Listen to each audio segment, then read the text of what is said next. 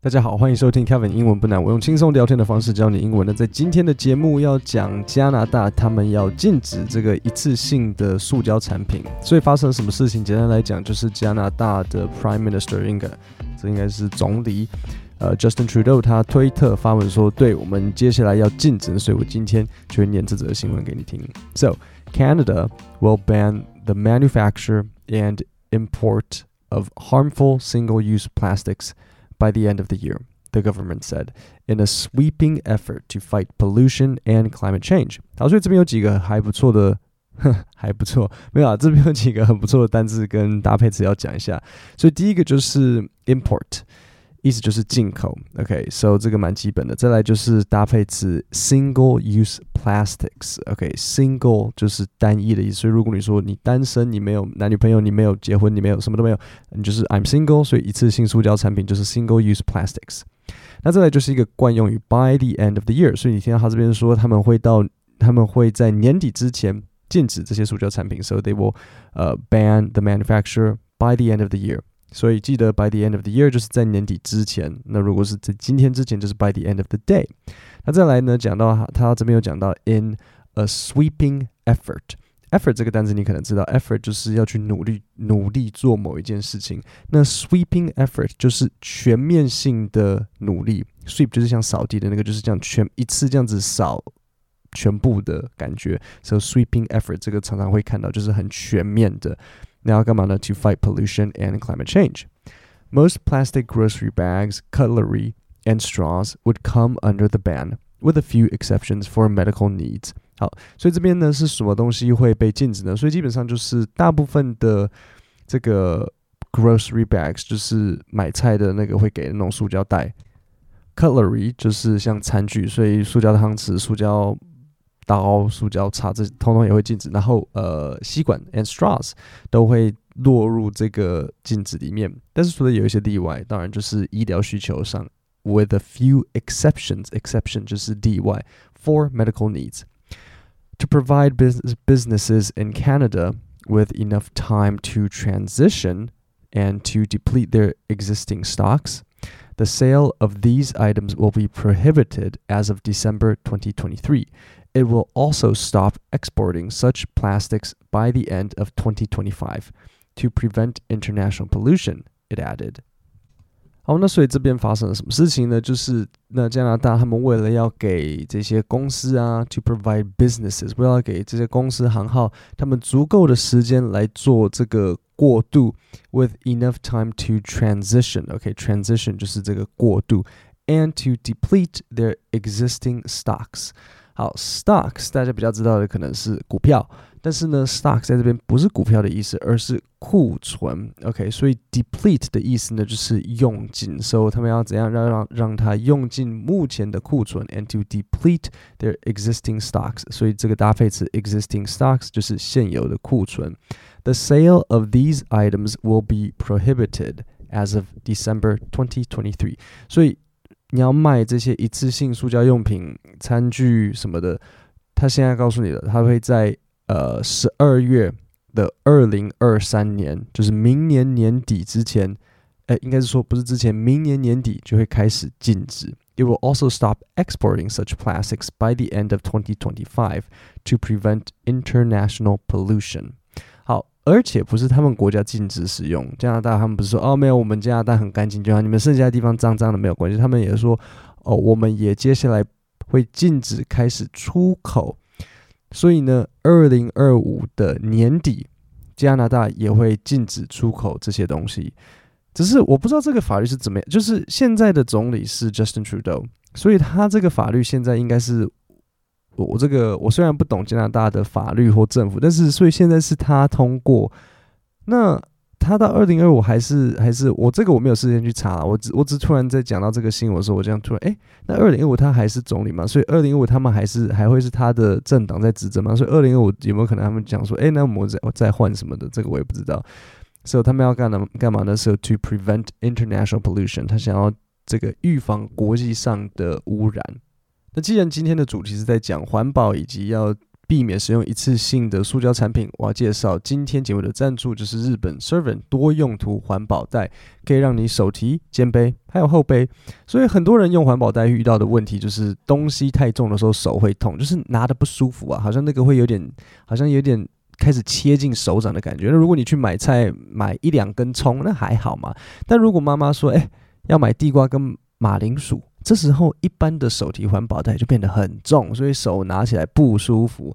但如果你是拿 Servant 环保袋，不会有这个问题。它的设计可以让你从手提式马上变后背。Servant 可以提五公斤的重量，你除了放地瓜跟马铃薯，也放得下你的一台电脑，而且它很好清洁，不用担心装了地瓜、马铃薯之后变脏。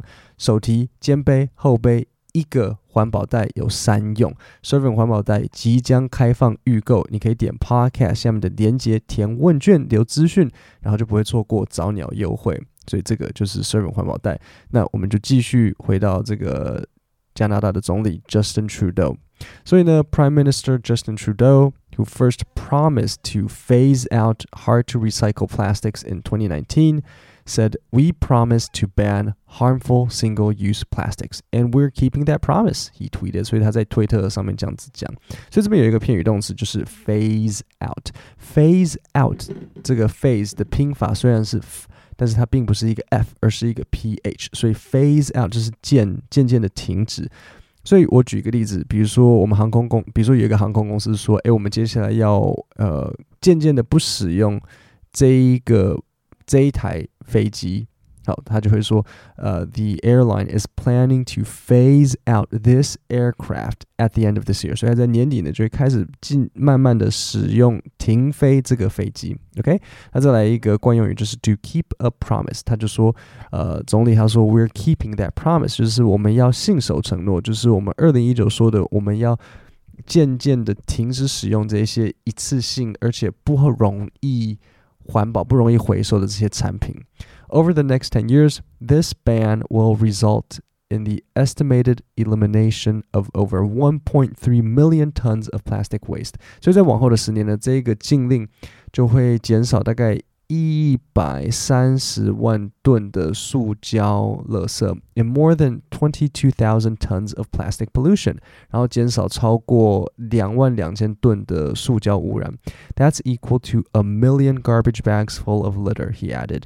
所以这个就基本上等于一百万包垃圾这样子。Global efforts continue on how to tackle the material that takes centuries to break down. So tackle 的意思呢，就是着手解决。tackle 其实有点像是扑倒的那个意思。比如说这里有，比如说警察要把那个坏人扑倒，这个就是 the policeman tackled the 可能 robber 或是 the thief。所以他就这样讲说，全世界都遇到这个问题，就是他们在想我们要怎么去 解决，要去扑倒。概念是扑倒扑倒的，那它是衍生意意义是解决，去解决这个这个塑胶会好几百年都几乎没有办法分解，因为塑胶没有办法分解嘛。Kenya, Chile, the United Kingdom, and the European Union have all put in place various bans on single-use plastic goods. While Canada's neighbor, the United States, ranks as the world's leading contributor of plastic waste. 所以他这边讲说，像肯雅、智利啊、呃、英国还有欧盟，他们就有很多法律会开始禁止一次性的塑胶产品。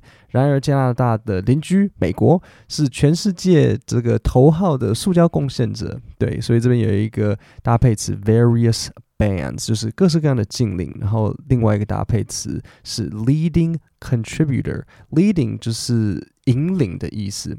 contributor 就是贡献，所以这个美国人的很多垃圾。好，那我现在再念一次这一段给你听。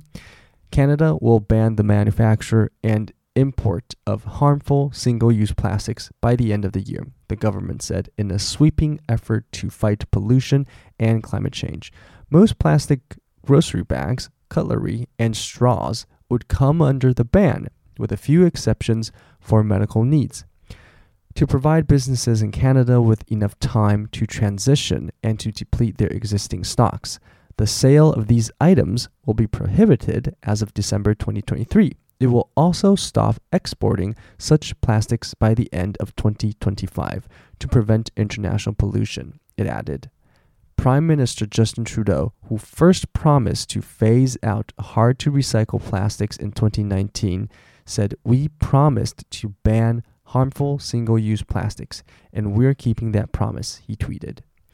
Over the next 10 years, this ban will result in the estimated elimination of over 1.3 million tons of plastic waste and more than 22,000 tons of plastic pollution.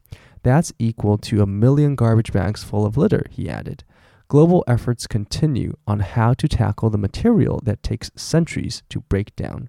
Kenya, Chile, the United Kingdom, and the European Union have all put in place various bans on single use plastics, while Canada's neighbor, the United States, ranks as the world's leading contributor of plastic waste. 各位，我们今天的节目就讲到这边。那如果你想要这个好清洁，然后可以手提肩背后背的十二份环保袋，点 Podcast 下面的链接填问卷留资讯。各位，我们今天的节目就到这边，我们星期五见，谢谢大家。